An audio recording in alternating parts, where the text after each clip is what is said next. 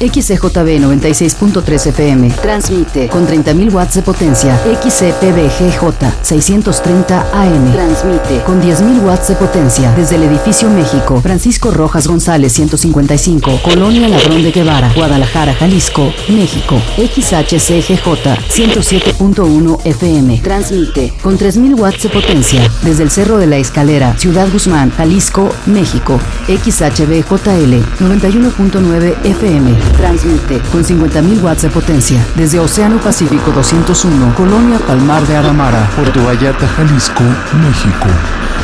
Jalisco Radio.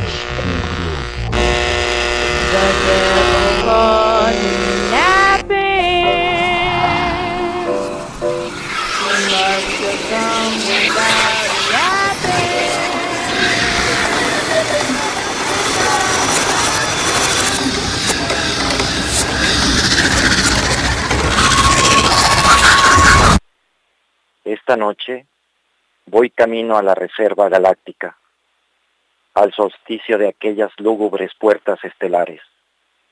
Voy directo al principio, al origen de esta enfermedad planetaria que devora lágrimas de santos.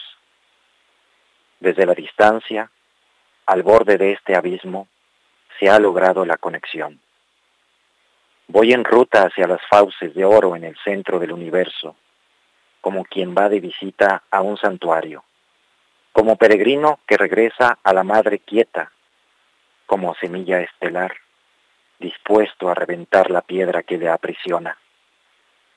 Mientras llego allá, te mando este mensaje. Más allá de las nubes, hay un cielo plagado de estrellas. He dado una mirada directa hacia el corazón de la fuente. He visto cómo los planetas visten de sol para encontrarte. Traigo un alfabeto nuevo de obsequio. Esta densidad que perdura entre paredes del laberinto es esta vía que gotea ojos sobre anhelos en la ruta de los huertos entre las amadas acacias, los dolores de espalda, la sonrisa en el espejo, el fuego de la tarde y sus manos unidas bajo el velo del silencio. Navegante, yo soy Oxley.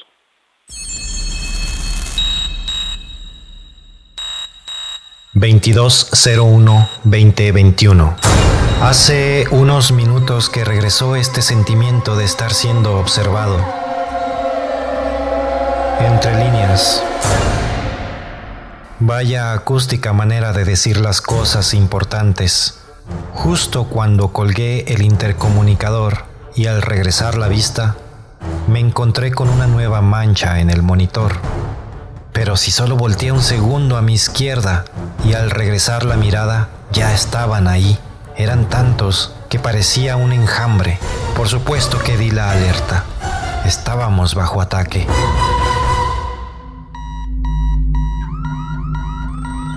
Siempre han sido estos protocolos una verdadera barrera para el disfrute, pero, ah, por fin estuve listo para la inmersión.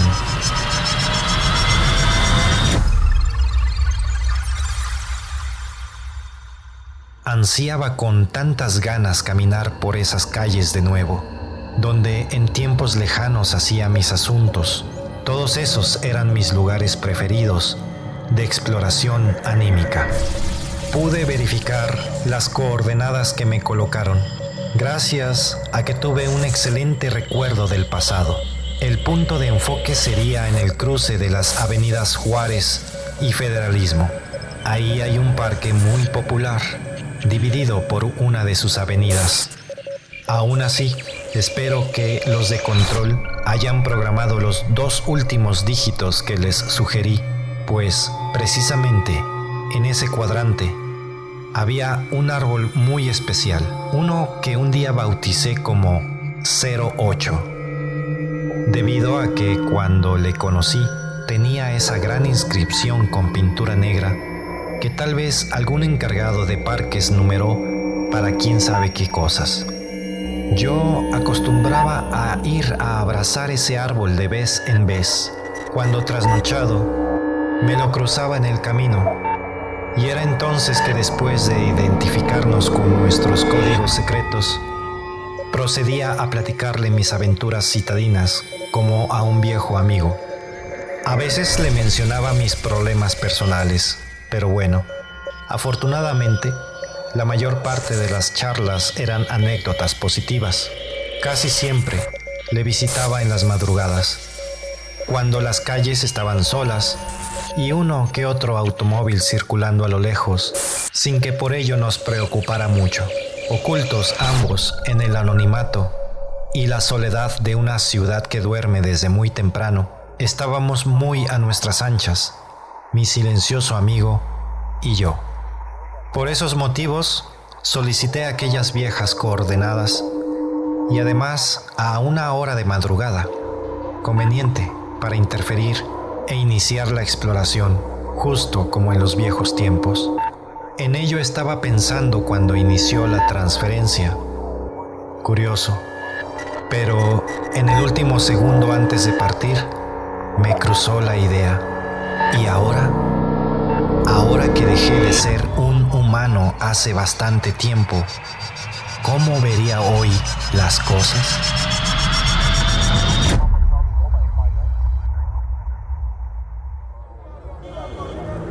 Lo primero que encontré fue una pareja de enamorados besándose clandestinamente bajo la luna creciente. A pesar de la hora, había una actividad increíble. Mis lecturas en los instrumentos comenzaron a desbordar datos de una forma que no esperaba. Algo había cambiado en la sociedad, según los mejores pronósticos, y no lo habíamos previsto.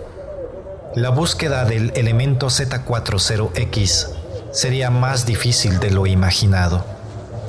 Como para empeorar las cosas, una elevada presencia de turbulencias energéticas se dirigían hacia mi ubicación con una velocidad y cercanías sorprendentes. Era como si me hubieran estado esperando. No tuve tiempo de visitar a 08, pero con profunda tristeza, de una mirada rápida volteé hacia su lugar acostumbrado. Lo que vi me perturbó bastante. En su lugar solo había un tronco talado un tocón de unos 30 centímetros que asomaba por encima de pesadas placas de banqueta sólida. No pude comprobar si era él, pues tuve que salir huyendo hacia la avenida Juárez. Solo volteé un segundo a mi izquierda y ya estaba bajo amenaza. Me alejé inmediatamente del lugar dejando cebos de energía para despistar y ganar así unos valiosos segundos. El entrenamiento previo que yo tenía logró centrar las acciones que a continuación tomé, pues me estaba quedando sin alternativas rápidamente. Solicité un reporte a nosotros mientras aún caminaba hacia el siguiente punto de enfoque.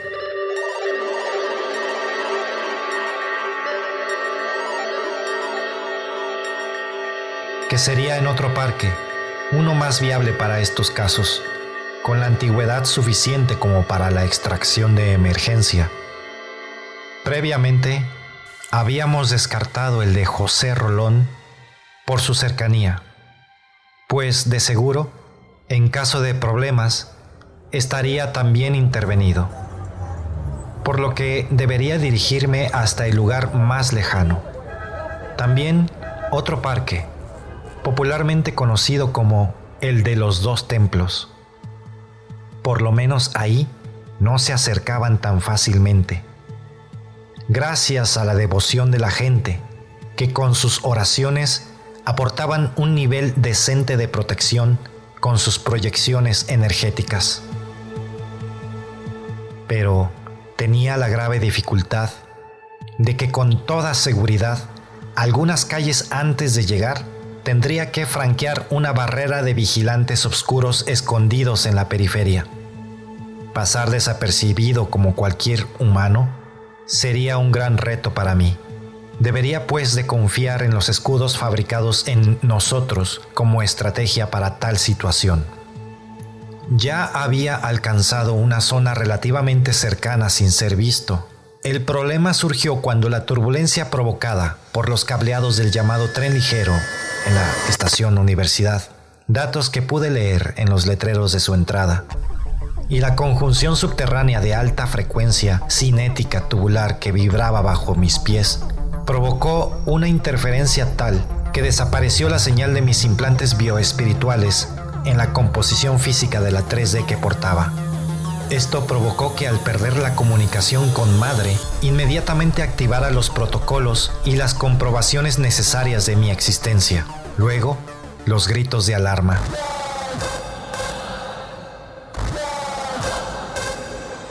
Segundos pasaron para que casi como una explosión,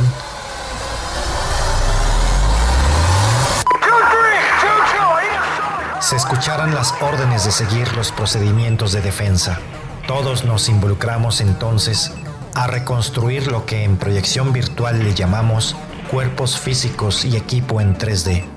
En otras palabras, el complejo sistema implantado en mí, una especie de cuerpo interdimensional que comúnmente llamamos como nosotros.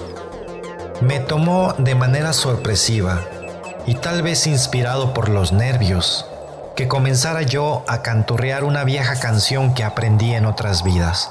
Una canción cuya letra habla de gente amable, flores, amor y emociones. If you go to San Francisco, be sure of wear some flowers in your hair.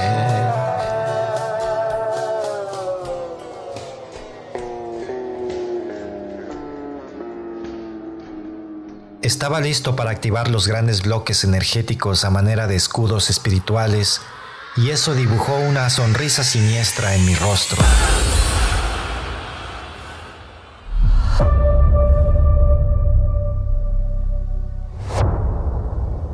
Irónico para este tipo de visitantes, totalmente irónico para mi situación en el momento presente. Como estrategia inicial, Comenzamos por depositar una carga oculta en unas etiquetas que se encontraban pegadas en la fachada del edificio que tenía enfrente. Las etiquetas decían Romeo y Julieta. Eran de un artista local que utilizó el arte conceptual con gran tino para una ciudad ajena a sus emociones. Al parecer, el amor apasionado fue la mejor opción para sobrevivir y para ellos una gran nube de eclosión fantástica. Ello dio directo hacia la más cercana ruta de los que se encontraban en el perímetro. Seguidamente, activamos los silos con un discreto rayo de energía, de manera que pareciera un evento natural. Esto último nos sirvió como distractor, al menos al mero principio. Pero detectaron el origen y fue entonces cuando toda la batalla se concentró en nosotros. Estábamos bajo ataque.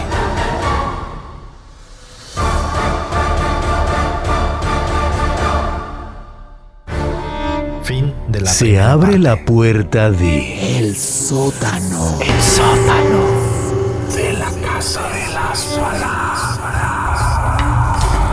Bienvenido. Si eres cardíaco, no pases la puerta. Pero si no te importa tomar el riesgo, aférrate a tu fe y escucha con atención.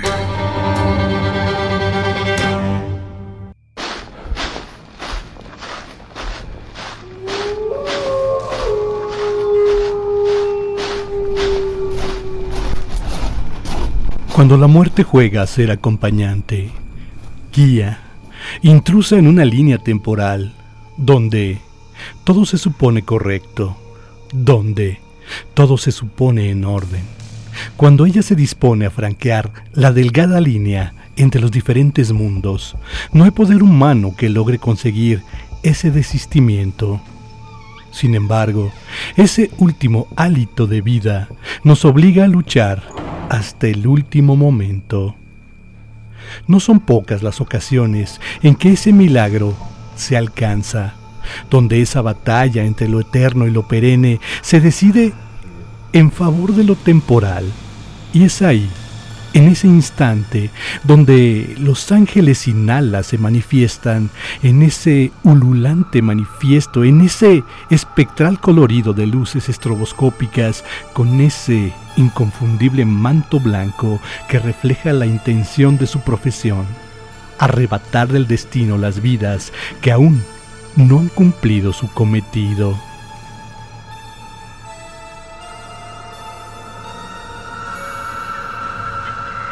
¿Qué tal? Muy buenas noches. Yo soy Salvador López. Bienvenido al sótano, al sótano de la Casa de las Palabras. Bienvenidos todos aquellos que nos escuchan a través del 96.3 de la FM aquí en la zona metropolitana de Guadalajara, en el 91.9 de FM en Puerto Vallarta y a través del 107.1 en Ciudad Guzmán. Te recordamos nuestro número en cabina para que puedas comunicarte. Te recordamos que estamos completamente en vivo cuando son las 12 con 18 minutos. Es el 30 30 30 53 26 y el 30 30 30 53 28. Te recuerdo además nuestro número de WhatsApp que es el 33 15 96 57 76. Hoy estamos en una transmisión más de este sótano, llevando hasta ti estos sucesos que no tienen explicación. Hoy, en ausencia de mi compañero Israel Toledo, me acompaña el señor Romo, que ha tomado a bien hacerse un espacio en sus ocupaciones para acompañarnos en esta cabina. Eh, señor Romo, ¿cómo está? Bienvenido. Hola, ¿qué tal Salvador? Buenas noches. Eh, buenas noches a todas las personas que, que están sintonizando eh, ya el sótano de la Casa de las Palabras. Y pues obviamente ya sabemos si es garantía que el programa del día de hoy les va a gustar, pero pues obviamente también esperar que nos hagan saber sus opiniones y si tuviesen alguna historia que contar, pues también nos la hagan llegar, eh, ya como lo dijo Salvador, ya sea por WhatsApp o a los teléfonos de aquí de cabina. Chava. Así es, hoy eh, tenemos un invitado muy especial, una persona que es su modus vivendi, que día a día se encuentra con este tipo de situaciones y estamos muy contentos de que haya podido hacerse un espacio para acompañarnos. Él es el capitán Víctor Manuel Barba. Bienvenido, buenas noches, ¿cómo está? Buenas noches, gracias por la invitación y por la oportunidad. Al contrario, nos sentimos muy contentos de que pueda acompañarnos y sobre todo que pueda compartir con nosotros esas historias, esas anécdotas eh, que solamente ustedes que lo viven de frente en ese día a día eh, pueden vivirlo, sentirlo y no sé si expresarlo porque tal vez en ocasiones se quede corto, pero ¿por qué no nos platica acerca de, de esto? Por favor, preséntese y platíquenos acerca de todo este panorama. Claro que sí, Víctor Manuel Barba, trabajo en Bomberos de Zapopan. Estoy encargado de un turno en la base 4 de la Dirección de Operaciones. Estamos ahí en Periférico y Guadalupe. Cubrimos pues lo que es el sur del municipio de Zapopan y efectivamente nos toca pues trabajar en muchos entornos, desde lo más alto hasta lo más bajo si hablamos del estrato social. Eh, los horarios definitivamente pues de sol a sol, ¿verdad? Entramos en la mañana, pasamos todo el día y salimos hasta otro día en la mañana. Y eso pues nos da la oportunidad de tener vivencias, de tener experiencias que pues son muy propias, ¿no? De nuestro trabajo. Mm, me permito empezar a, a comentar un caso que nos pasó ya hace 10, 15 años en un operativo de Semana Santa y Pascua ya dábamos casi por terminada la actividad ahí en la zona del bosque en la primavera y la carretera, que pues ya en la noche se calma todo. Pero pues nos reportan un choque con una persona prensada ya para el rumbo de la carretera libre a Tequila. Llegamos al lugar y desafortunadamente nos encontramos un camión de traslado de, de valores que choca de frente contra un Volkswagen, un bochito, Obviamente el conductor de, del bocho fue el más perjudicado y queda prensado ahí entre los fierros de su vehículo y del camión de valores. Empezamos maniobras con el equipo hidráulico, pero desafortunadamente falló. Falló y se pidió equipo de repuesto.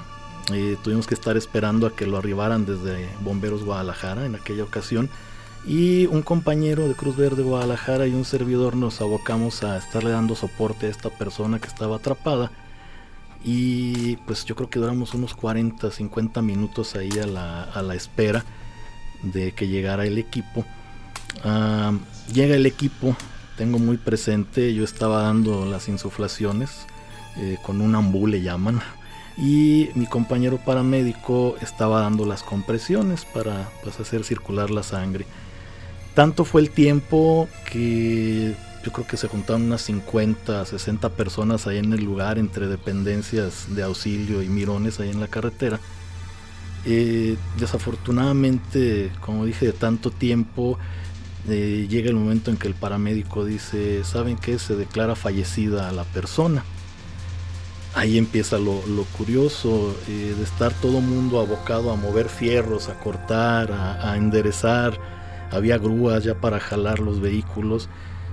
Dentro de todo ese trajín y ruido que, estábamos generando, se escucha una carcajada tan fuerte, tan intensa, tan burlesca, la verdad desagradable, que provocó que todos los que estábamos ahí paráramos maniobras y volteáramos a ver de, quién estaba haciendo esa, esa burla, ¿no? Muchos hasta volteamos ofendidos diciendo, pues, ¿quién es?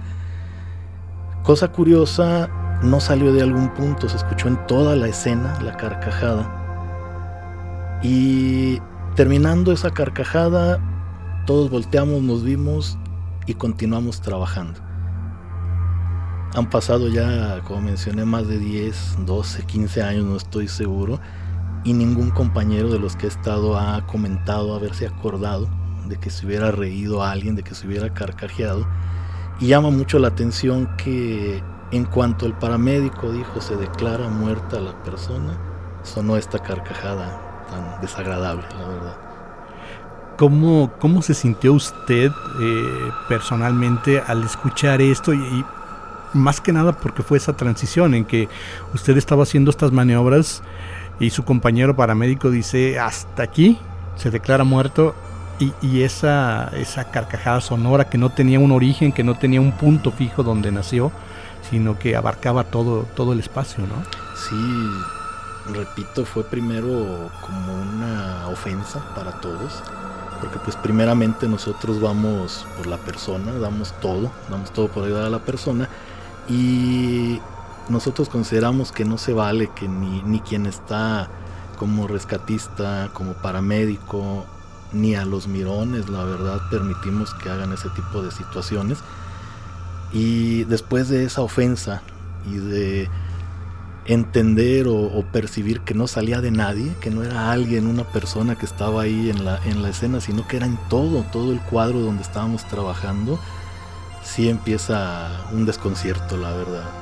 Cosa curiosa, insisto, nadie terminado el servicio recogiendo equipo, eh, pues recogiendo también el material que utilizamos, nadie comentó lo de la carcajada. Raro, raro la verdad.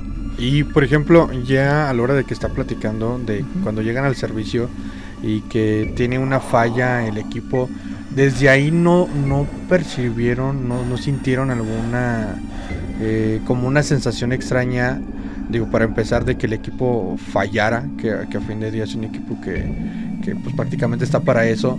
Y, obviamente al, al, fallar este equipo, pues eso provoca que, la persona fallezca. Pero cuando ustedes llegan y ya están con, con el paciente, con la persona accidentada, ¿no, ¿no tuvieron alguna sensación extraña? ¿No fue raro para ustedes que les fallara el equipo? Mm, no es tan raro, de repente sí hay fallas y se tienen equipos de respaldo, Ah, lo que sí, lo que sí ahorita que se comenta esta parte de, como la conjunción de sucesos, extrañamente uno pensaría que alguno de los vehículos involucrados invadió carril, pero los dos vehículos estaban sobre la línea media de la, de la carretera, extrañamente en esas posiciones y fue totalmente de frente el golpe que se dieron. Pues está está raro, ¿eh? yo, pensar. yo pensaría después de tanto tiempo y de repente haciendo la, memoria de, las cosas, me preguntaría en qué andaría metida esta persona que, que estaba en el vehículo atrapada, para que se hubiera escuchado eso eh, justo en ese instante en que él fallece.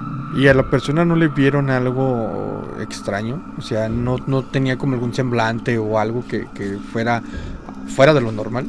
No, no, a mí me llamaba mucho la atención, pero pues eh, creo que no tendría que ver. Eh, su vehículo estaba lleno de herraduras, como que se dedicaba a fabricar herraduras. Eh, iba solo afortunadamente, pero no había nada que lo sacara de la persona normal, de la persona promedio. Era un hombre de unos 35 años aproximadamente, se veía gente de trabajo, no iba alcoholizado, luego, luego se puede percibir a la hora de estar haciendo una atención. Y yo creo que sí las cosas extrañas empiezan cuando el choque es de frente y en el centro de lo que es la carretera. Totalmente extraño. Capitán, ¿alguna sensación que le haya provocado en ese momento, eh, no sé, un escalofrío, miedo, algo similar? Sí, el escalofrío obviamente, porque la risa era, insisto, tan fuerte tan burlesca, tan contundente y, de verdad sobre todo lo que es el ruido que genera el motor del equipo hidráulico. Teníamos dos grúas de motor diésel trabajando ahí ya este, acomodando sus cadenas y obviamente todo el personal que estaba trabajando ya se trabaja casi a gritos en esas situaciones y no dejaban de pasar vehículos pesados a un lado y sobre todo ese ruido que menciono esa carcajada hizo que paráramos todos. Entonces sí fue el escalofrío, pero me quedo yo más con esa sensación como de ofensa, como de ofensa por la burla. Más que nada eso, ¿no? Como, como una burla, como...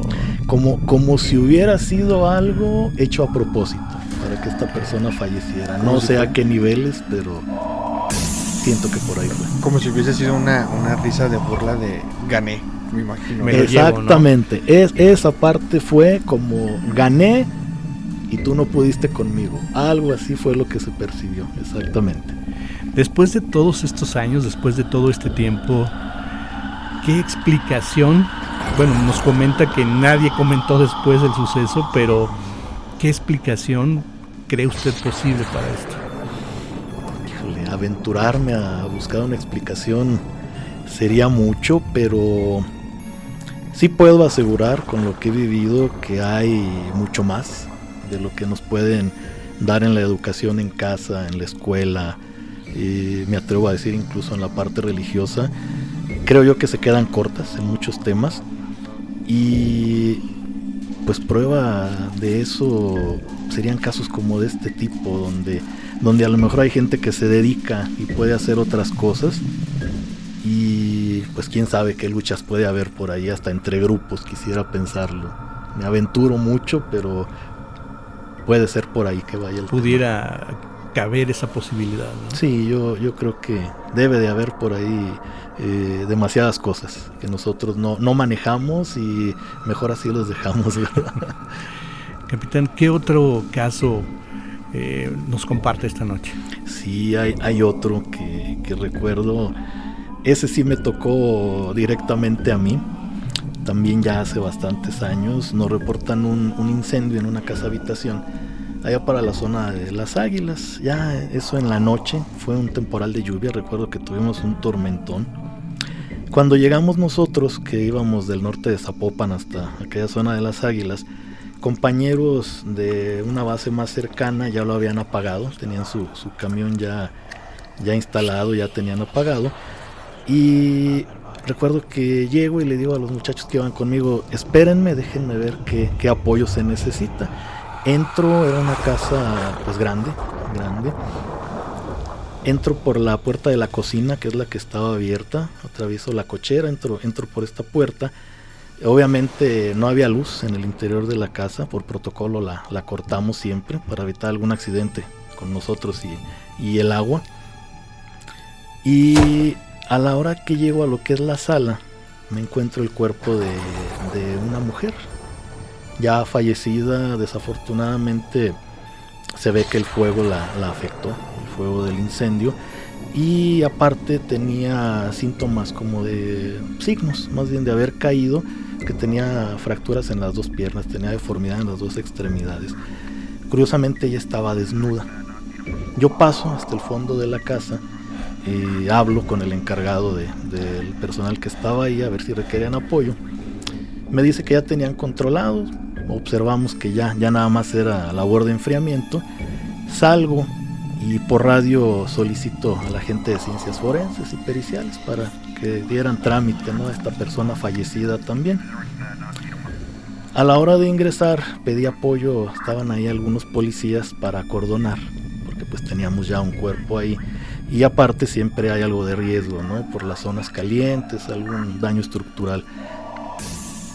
Me apoyan con ese acordonamiento, vuelvo a entrar a lo que es la, la finca y vaya, primera, primera sorpresa, voy llegando al área de la sala y de repente abren la puerta de lo que es la, la sala, es la puerta principal.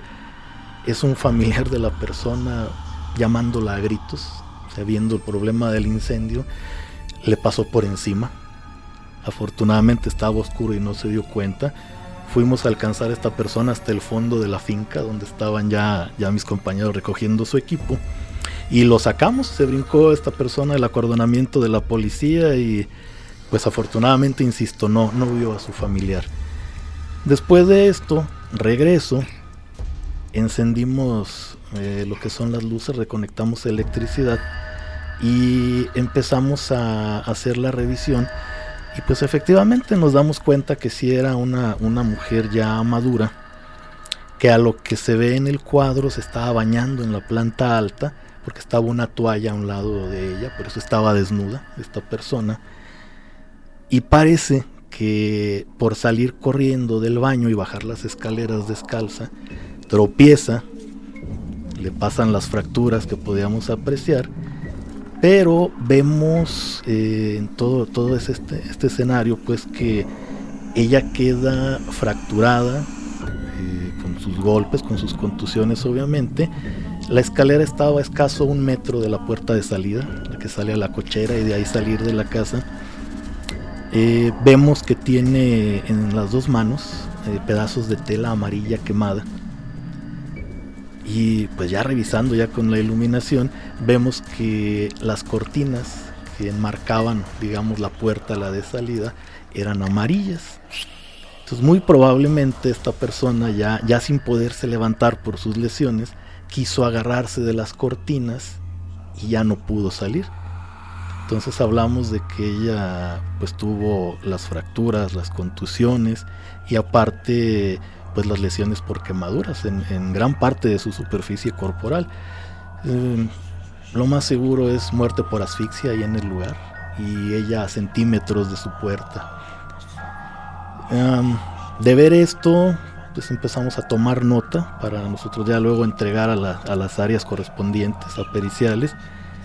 Y el compañero que estaba apoyándome se retira, cruza la sala para revisar a ver si había algún daño estructural.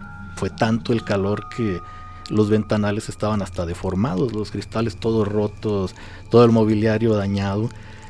Giro yo hacia donde estaba él, al ventanal que me mostraba ahí la, deformación, y quedo será unos 30 centímetros del cadáver de esta persona.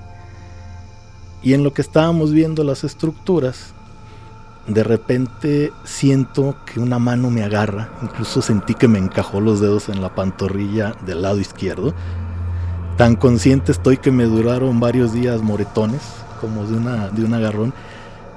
Dentro de la sorpresa, la esperanza, y dije, bueno, la, persona, incluso antes de voltear, viene ese pensamiento, esta persona vive y está pidiendo ayuda. Pues me giro lo que sería nada más la parte superior del cuerpo y la veo que ella estaba todavía en esa posición que nosotros la encontramos, inerte. No, no había habido un movimiento físico. No lo comento con mi compañero, nos retiramos del servicio después de entregar todo ya tanto a familiares como a las dependencias. Pero luego de, estar haciendo un análisis de, la experiencia, eh, sí terrorífico e interesante a la vez, me viene la imagen de la señora poniéndose, más bien incorporándose en, parte, este, todavía desde el suelo, y dándome el agarrón que les menciono, y la sensación que me transmite es de una desesperación, de un terror, y esa palabra de sálvenme, de sálvenme, eso, eso es lo que ya como desmenuzando la, experiencia, fue lo que encuentro que, que me transmitió esta persona. Quiero entender que fue su espíritu, obviamente en esa, en esa muerte accidental y en tan corto tiempo, pues entiende que cuando fallecemos el espíritu ya se separa del cuerpo, pero pues todavía estaba ahí, ¿verdad? Hasta tal vez confundida. De hecho, es una creencia, ¿no? Que cuando hay una muerte por accidente, una muerte súbita, eh, el espíritu, el alma de esta persona permanece en el lugar tratando de encontrar una explicación, tratando de regresar a su cuerpo y decir, ayúdame, sácame, levántame, revíveme, tráeme de regreso. Pero digo, en estas situaciones pues es prácticamente imposible por el, las lesiones que no son compatibles con la vida. Y pues aparte esta experiencia que usted tuvo donde no, no solamente fue el sentir ese, ese agarrón, sino comprender la desesperación de la persona. Definitivamente. Mm, entiendo yo que es todo un proceso, la, parte de, morir. Y pues vivir y morir al final es, es, lo mismo, ¿no? Si lo vemos como, como un proceso. Pero debe de haber una confusión tan intensa, una carga emocional tan fuerte, por ejemplo, en una situación así, eh, me regreso a, la parte donde seguro fue que cayó por las escaleras, caer a, la planta baja llena de humo, llena de fuego, estar con esa lesión y no poder abrir su puerta que está a escasos centímetros y pues ya lo que siguió pues probablemente haya esa inercia todavía, ¿no? De la carga emotiva que tenía. Y yo creo que también ahí, eh, por ejemplo, eh, como lo está platicando la desesperación, pero ya después es como, sabemos que cuando son las muertes así como dicen, como bien, muy inesperadas, o sea que son accidentales, pero a veces no es tan fuerte la manifestación. Y luego entendiendo que usted tenía su uniforme y sabiendo que es un pantalón grueso, ¿Y cómo es posible que todavía le haya dejado los moretones?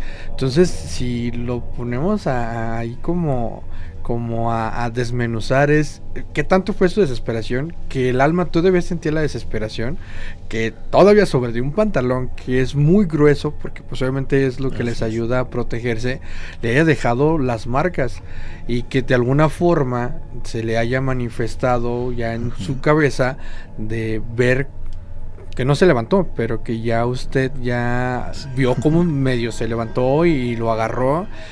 Después de que, de que pasa todo este accidente y que hacen el servicio, ya no tuvo más manifestaciones, ya no la volvió a sentir, no la volvió a soñar, ya, ya quedó ahí o si sí, hubo más presencia. Sí, ya hay cosas muy interesantes. Eh, ahorita primero con lo del equipo que se mencionaba, efectivamente se utiliza el pantalón del uniforme, el de cuartel que le, que le llamamos es una prenda, no es delgada, no es gruesa, pero sobre este va el equipo de protección personal este, estructural, el traje de bombero, que es un forro, este, la cubierta todavía. Entonces son tres capas las que están manejando.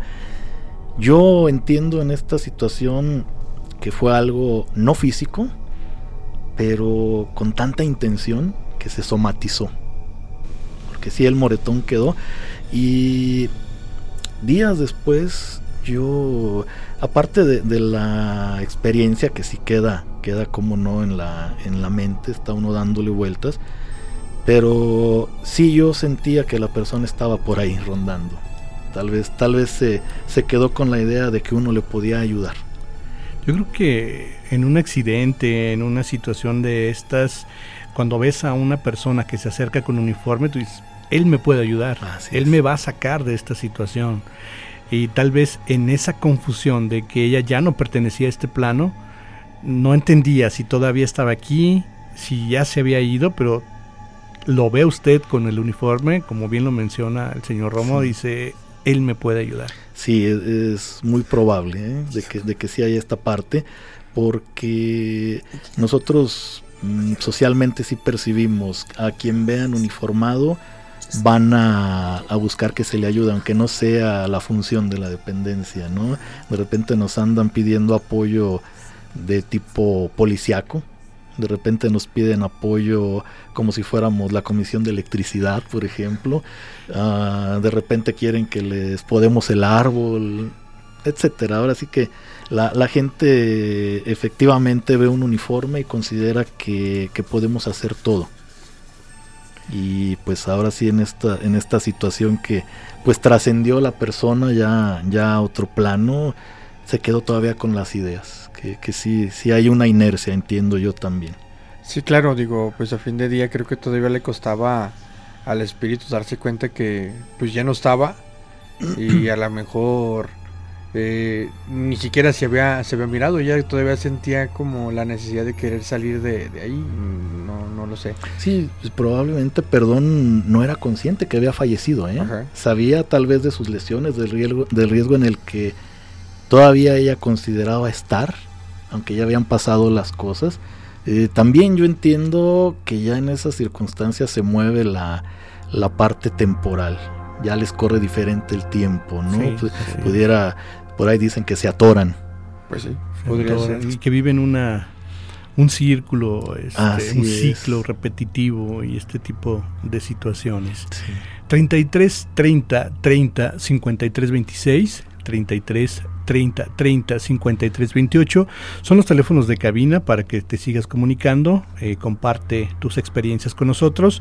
El número de WhatsApp es el 33 15 96 57 76 y nos escribe el señor Ricardo Francisco Zavala, Zavala Lomelí y nos comparte un caso. Él dice que eh, quiere comentarnos que hace algún tiempo se contactó con una supuesta curandera y le dijo que al parecer lo tenían trabajado por envidia.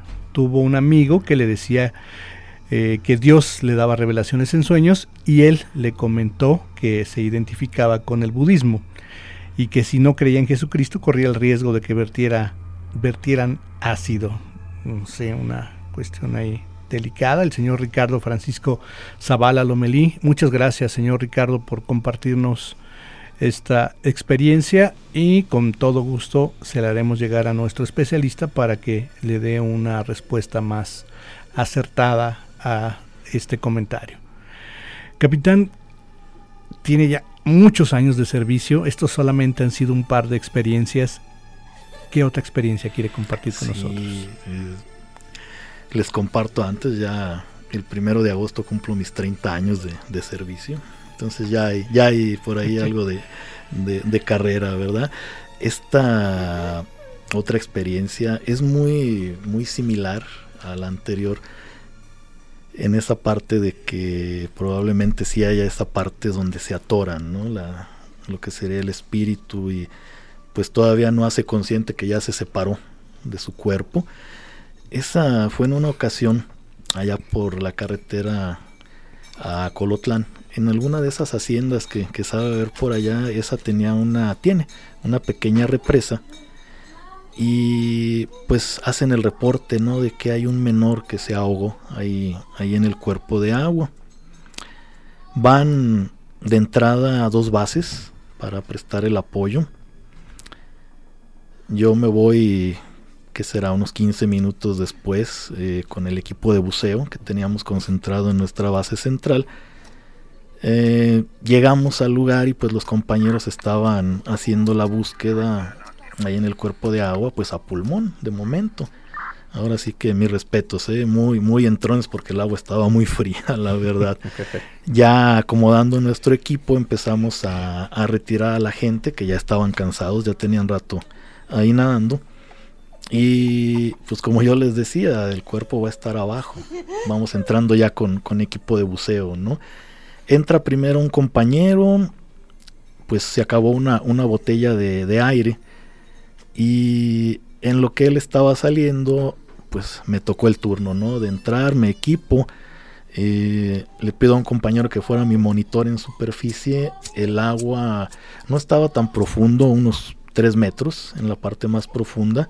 Pero eso sí, el agua muy turbia, era temporal de lluvias también y pues todos los arrastres llevan mucha tierra y no, no se veía visibilidad cero ahí. Eh, se necesita a este monitor para no perdernos ¿no? y hacer los, los barridos por cuadrantes en esta, en esta parte. Estuve haciendo recorrido ahí bajo, bajo superficie, en el fondo unos 40 minutos. Era totalmente a tacto, no, no había visibilidad. Eran pues como las 5 de la tarde todavía, pero a 3 metros ya, ya no se veía nada.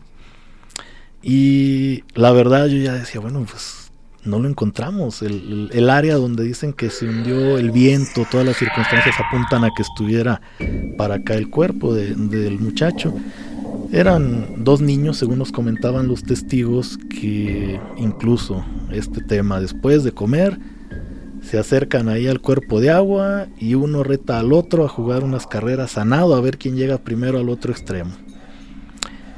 Uno de ellos salió, el otro se quedó por ahí a media represa, medio cuerpo de agua, se acalambró, se hundió y pues ya no salió el muchacho. Entonces, pues con toda esta referencia les comentaba, marcamos nuestra zona de, búsqueda y algo que sí, sí, este, compartirlo también. Al no haber visibilidad empieza uno a generar, conforme va uno palpando, como la imagen mental de lo que es el cuadro. Ah, aquí hay una piedra, aquí hay una pendiente, aquí hay surcos, generalmente muchos son terrenos de siembra que los llenan de agua y ya sirven ahí como para alimentación de ganado, riego, ¿no? Entonces yo iba en esa, en esa parte, ¿no? Pues ahí está una piedra, ahí está esto. Recuerdo que había mucha rama de huizache muy espinosas. Así, sí, salí que me dolían las manos de tanta espina, recuerdo. Y ya casi para acabarse mi aire, lo pude tocar en lo que es la, la espalda. Estaba en el fondo, obviamente, boca abajo. Toco la espalda, identifico ya otras partes de su cuerpo y hago la, señal de, que se detuviera a mi monitor ahí en la superficie, que era jalar la cuerda que llevábamos una, una vez. Y alcancé a oír, no era tanta la profundidad. Ya lo encontró, dijo. Y ya, ah, pues ya nos paramos, ¿no? Porque él era el que me iba jalando, guiando, ¿no?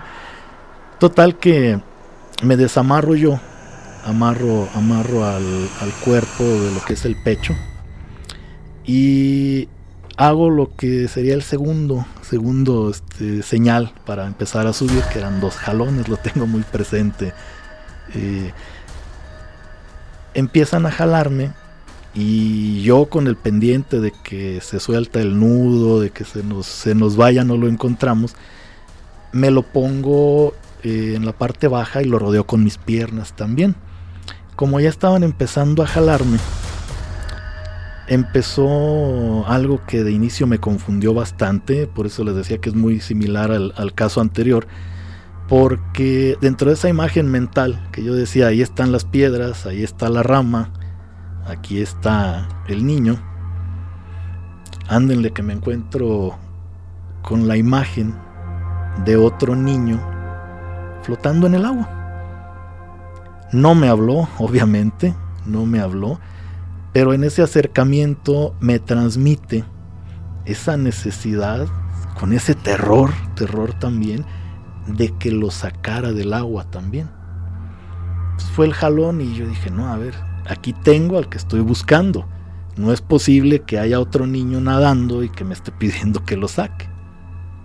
Total que salgo, orillamos el, cuerpo y pues la misma situación, esperamos ahí en la, en la orilla el cuerpo, optamos por no, sacarlo.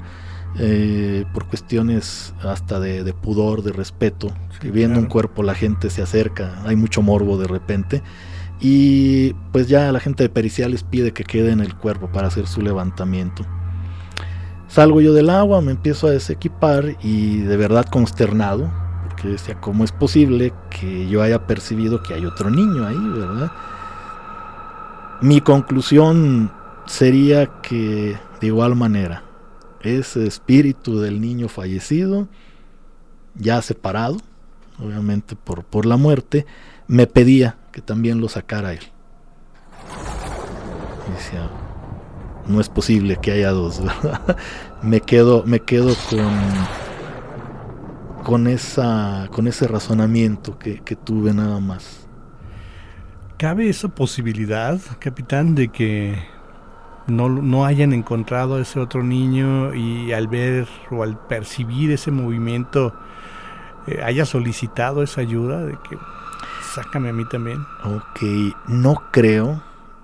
Yo en ese, en ese análisis ya después sentía como muy, muy cercano a ese niño con ese cuerpo. Por eso me atrevo a decir que, era, que era él el que te decía el que decía esa parte de, de sáquenme sáquenme sácame me decía. Y, y, volvemos como, como en el caso anterior esa confusión por una situación tan tan traumática que genera pues la, la necesidad de seguir pidiendo ayuda. Volvemos a que cambia cambia insisto su percepción temporal y, y probablemente aunque ella pasó por esa etapa de morir, pues él siga pidiendo que lo saquen, ¿verdad? Probablemente era como su último recuerdo, ¿no? A lo que nos comenta, va nadándose a calambra. Así es. Y conscientemente él sabe que se hundió.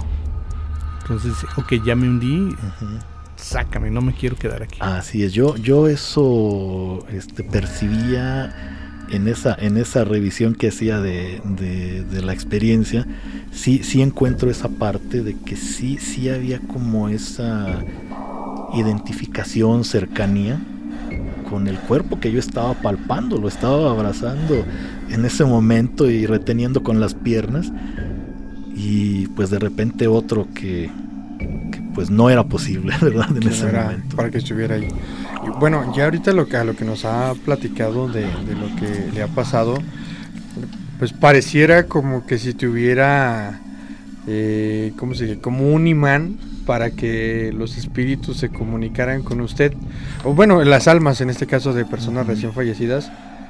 Después, obviamente estos son algunos de los relatos, pero después, digo, en 30 años, ya casi 30 años de, de su carrera, no ha sido como un conflicto eso de que acabas de un servicio y luego ya decir bueno ya sé que va a venir el espíritu que a lo mejor me lo voy a traer o no ya no es como decir bueno ya voy al servicio ya sé que aparte del servicio voy a tener que cargarme con, con su espíritu no no le ha pasado ya no es su sensación así no no no no definitivamente han sido muy pocas esas ocasiones donde se percibe que ronda he escuchado de varios compañeros, eh, hay, un compañero, cuando lo invitaba a escuchar el programa el día de ayer, me decía, platica el caso de la muchacha, ah, a ver, a ver si hay oportunidad, ¿verdad? Fuimos a una volcadura, estaban festejando, creo que salida de secundaria o de preparatoria, no, no estoy seguro.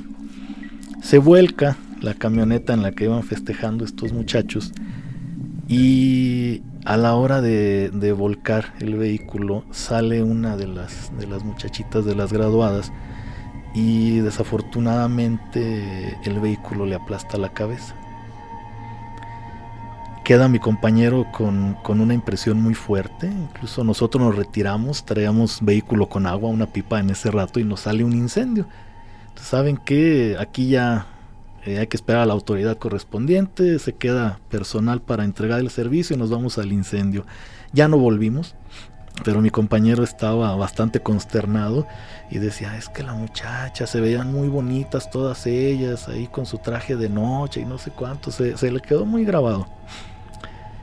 Ya en la noche 12 de la noche se tranquilizó la cosa ahí en la, en la base y hubo oportunidad de descansar. Entonces él entró a, a nuestro dormitorio, cerró la puerta.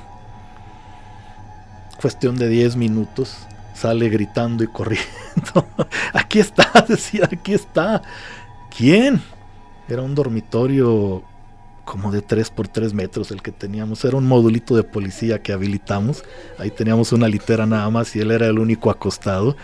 Y le digo, ¿qué pasó? Desorbitado el hombre, la verdad, ahí de, del miedo se me apareció la muchacha del accidente. ¿Cómo que la muchacha del accidente? Sí. Digo, ¿estabas dormido? No, no me podía dormir. Te juro que ahí estaba. No, no, no, pobrecito. Duró guardias que pues no se dormía él solo, ¿eh? esperaba que alguien se fuera a acostar para que lo, lo apoyaran, poder que lo hicieran fuerte. Descansar. Así es. Capitán, ya estamos sobre el tiempo. Eh, sé que todavía hay, hay muchas anécdotas, muchas historias que contar. Eh, voy a atreverme a hacerte una invitación en cuanto tu agenda lo permita para pues repetir, repetir tu visita aquí a esta cabina.